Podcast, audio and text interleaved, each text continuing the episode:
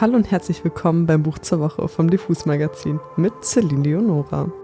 Aufgepasst, in der heutigen Folge wird es nervenaufreibend. Gut, dass ich euch das Buch nach der Sommersaison vorstelle, denn sonst würdet ihr euch sicherlich zweimal überlegen, ob ihr noch einmal mit dem Camper verreisen wollt.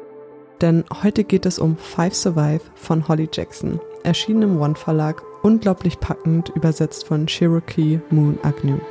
Viel Spaß!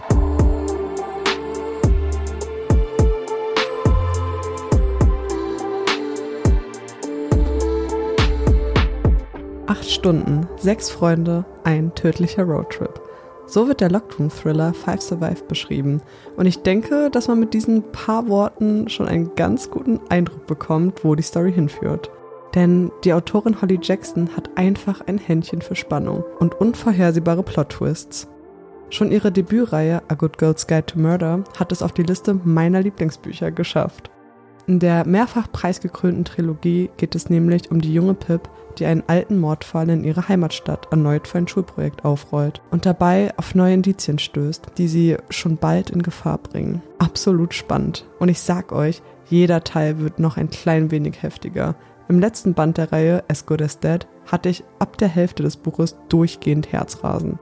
Besser als jede Koffeintablette ist auch ihr neues Buch Five Survive, was 2022 erschienen ist. Aber worum geht es in dem Young Adult Thriller?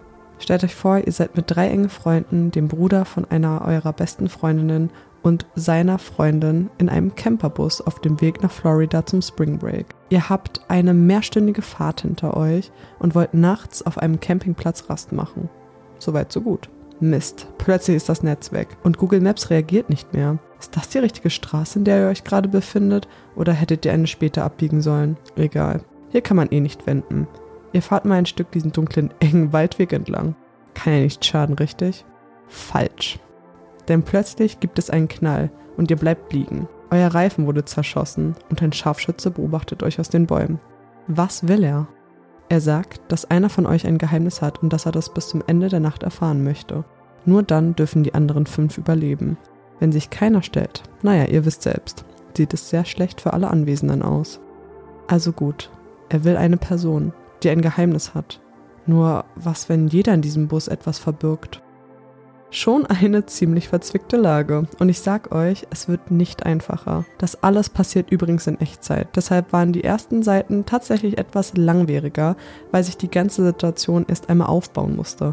Aber sobald der erste Schuss fällt, beginnen die Charaktere langsam, aber stetig ihr rationales Denken abzulegen. Die Todesangst lässt den ein oder anderen wahnsinnig werden.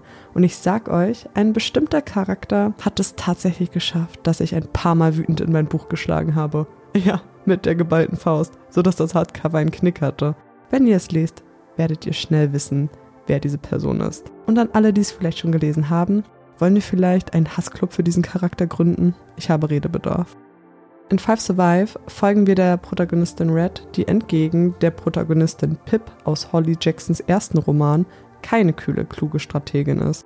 Sie hat ihre Eigenarten und manchmal wusste ich nicht, ob ich sie mag oder ob sie mich ein bisschen nervt. Aber schon bald erfahren wir immer ein wenig mehr über sie und ihre Vergangenheit, die ebenfalls viele Geheimnisse birgt. Aber wen treffen wir noch in dem Camper an? Da haben wir einmal die beste Freundin von Red, Maddie Lavoy, den Bruder Oliver Lavoy oder auch der geborene Anführer, seine verständnisvolle Freundin Raina Flores Serrano und zwei Highschool-Freunde, der angehende Schauspieler Simon Yin San Yu und der neue in der Gruppe Arthur Grant, mit dem sich Red besonders gut versteht. Ihr wisst, was ich meine. Ein interessanter Mix, der viele Konflikte bergen kann. Ich möchte euch jetzt einen kleinen Part aus dem Buch vorlesen, in dem ihr einen Einblick bekommt, wie die Dynamik in dem Camper ist, nachdem sich alle der Gefahr bewusst geworden sind. Denn im Kapitel 10 auf Seite 92 geht es jetzt schon ums reine Überleben. Viel Spaß! Gefangen, eingesperrt. Nur 9,40 Meter, die sie sich teilen mussten. Die 40 Zentimeter, so wichtig, dass man die Länge nicht abrunden konnte. Warum sollte er uns hier gefangen halten wollen? fragte Maddie. Ihre riesigen Pupillen wirkten wie dunkle Tümpel, die die Farbe ihrer Augen verschlangen. Was will er von uns? Ich weiß es nicht. Oliver drückte sich vom Fahrersitz hoch, schlug ein letztes Mal aufs Lenkrad. Vielleicht hoffte er, dass es Glück brachte. Bestimmt wohnt er hier irgendwo, und wir sind zur falschen Zeit am falschen Ort. Ich habe euch gesagt, dass wir niemals diese Straße hätten langfahren sollen. Als hättest du gewusst, dass das passieren würde, fragte Simon erstaunlich verärgert. Sein Gang unsicher. Red sollte ihm ein Wasser bringen. Er musste unbedingt nüchtern werden. Seine Instinkte waren gedämpft, sein Reaktionsvermögen gebremst. Beides würde er heute Nacht noch brauchen. Ich habe euch gesagt, dass das der falsche Weg ist, aber niemand hat auf mich gehört. Red öffnete den Kühlschrank über der Mikrowelle. Sie nahm ein Glas heraus, führte es zum blitzblanken Waschbecken, drehte den Wasserhahn auf und füllte es fast bis zum Rand.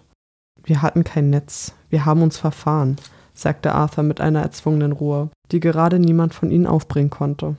Hier. Red reichte Simon das Glas und gab ihm mit einem Blick zu verstehen, dass er es trinken sollte.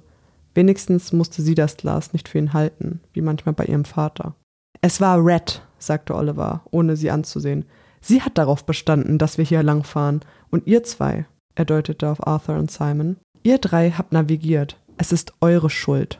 Simon machte einen Schritt nach vorn und Wasser schwappte auf sein Shirt. Der letzte Fleck war eben erst getrocknet. Dann könnte ich genauso gut sagen, es war Rainers Schuld, dass wir jetzt hier feststecken, weil sie gefahren ist und sich geweigert hat, umzudrehen. Ich konnte nicht umdrehen, verteidigt sich Rainer. Leute, bitte. Maddie schlug dreimal mit der flachen Hand auf dem Esstisch. Das hilft doch nicht. Niemand ist schuld, dass wir jetzt hier sind. Aber das sind wir, okay? Und wir müssen jetzt zusammenarbeiten, um herauszufinden, was wir tun sollen. Wir können nichts tun, sagte Simon beinahe hysterisch. Es sei denn, einer von euch hat ein Gewehr dabei und, und wir können zurückfeuern. Red bedeutete ihm mit einer Handbewegung, sein Glas auszutrinken. Haben wir immer noch kein Netz? fragte Maddie und beantwortete sich die Frage selbst, indem sie einen Blick auf ihr Handy warf. Scheiße, nichts. Kann man den Notruf nicht auch ohne Netz anrufen? fragte Simon, der immer noch nicht trank. Ich könnte schwören, ich hätte das schon mal in einem Film gesehen. So funktionierte es nicht. Red wusste das. Sie hatte diese Frage auch schon mal gestellt, vor Jahren, während eines Familienurlaubs in Yellowstone. Ja, manchmal steht da kein Empfang, nur Notrufe, fügte Rainer hinzu. Das geht nur, wenn das Handy auf ein anderes Netz zugreifen kann, sagte Red, und die Antwort ihrer Mutter wurde nun zu ihrer eigenen. Und hier gibt es ganz offensichtlich überhaupt kein Netz. Versuch es, sagte Oliver dennoch. Versuch es, Maddie. Maddie entsperrte ihr Handy und biss sich konzentriert auf die Zunge. Sie öffnete den Ziffernblock und wählte vorsichtig 911. Sie wartete auf ein Nicken von Oliver, dann drückte sie auf den grünen Hörer und hob das Handy ans Ohr. Sie warteten. Die Sekunden dehnten sich in die Unendlichkeit und Maddie schloss die Augen, um sich besser konzentrieren zu können. Es war eines dieser typischen Dinge, die sie zu Maddie machten. Wie damals, als sie zehn war und Maddie dachte, sie müsste sowohl beim Kommen als auch beim Gehen an der Tür klingeln, selbst wenn niemand zu Hause war und sie einen Schlüssel hatte. Diese schrille, durchdringende Klingel der La Voice, die einen einzigen, durchgängigen Ton hielt. Schon lustig, dass sich Red an solche Sachen erinnern konnte, aber nicht daran, AT&T anzurufen. Sie fragte sich, was sie in Maddies Augen zu Red machte. Maddie atmete aus und ihre Brust senkte sich. Nichts, sagte sie leise und nahm das Handy vom Ohr. Oliver griff nach ihrem Arm und riss das Smartphone an sich. Keine Netzverbindung, las er vom Display ab. Fuck! Er drückte Maddie das Smartphone, das für ihn nun wertlos geworden war, wieder in die Hand. Nun, Red hat es ja gesagt. Aber vielleicht hat irgendjemand die Polizei gerufen, sagte Maddie, noch nicht bereit aufzugeben. Ich weiß, es ist spät. Sie warf einen Blick auf ihr Handy. Es ist vier Minuten nach Mitternacht. Die meisten sind bestimmt schon im Bett. Aber irgendjemand muss doch die Schüsse gehört und die Polizei verständigt haben, oder? Da hinten waren doch Farmen und Häuser. Die Schüsse waren aber nicht laut, entgegnete Red. Nicht einmal wir wussten am Anfang, was es war. Wir haben nur das Geräusch der platzenden Reifen gehört. Es ist ein Gewehr, oder? beharrte Maddie. Aber Red hatte diese Art von Schusswaffen schon einmal gehört. Eine Erinnerung, die sie zu verdrängen versuchte. Ich glaube, in dieser Passage hat man einen guten Eindruck von den verschiedenen Charakteren und der Stimmung in diesem mörderischen Campingbus bekommen. Die ganze Zeit während des Lesens habe ich mir selbst die Frage gestellt, was würde ich in dieser Situation tun? Höchstwahrscheinlich die Nerven verlieren. Ganz sicher. Vor allem, wenn draußen in der Dunkelheit jemand mit einer Waffe lauert, die sogar den Campingbus durchlöchern kann. Ich bin ein großer Fan von Holly Jacksons Schreibstil, die eine Atmosphäre perfekt porträtieren kann und damit einzigartige Charaktere erschafft. Ich freue mich extrem auf ihr neues Buch, was sie erst vor kurzem angekündigt hat und 2024 erscheinen wird, in The Reappearance of Rachel Price geht es nämlich um die 18-jährige Belle, deren Mutter vor 16 Jahren spurlos verschwand. Nach all den Jahren wird aus diesem Fall eine True Crime Dokumentation, die eine erschreckende Wendung nimmt, als Rachel Price wieder auftaucht. Klingt ganz nach meinem Geschmack. Also schnell auf die Wunschliste damit. Das war's für diese Woche. Ich hoffe, ihr rennt jetzt alle zum nächsten Buchladen, um zu erfahren, wie es ausgeht.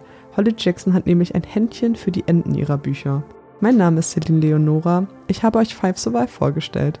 Wenn es euch gefallen hat, drückt doch auf die Glocke, um nichts mehr zu verpassen. Cool, das wollte ich immer schon mal sagen.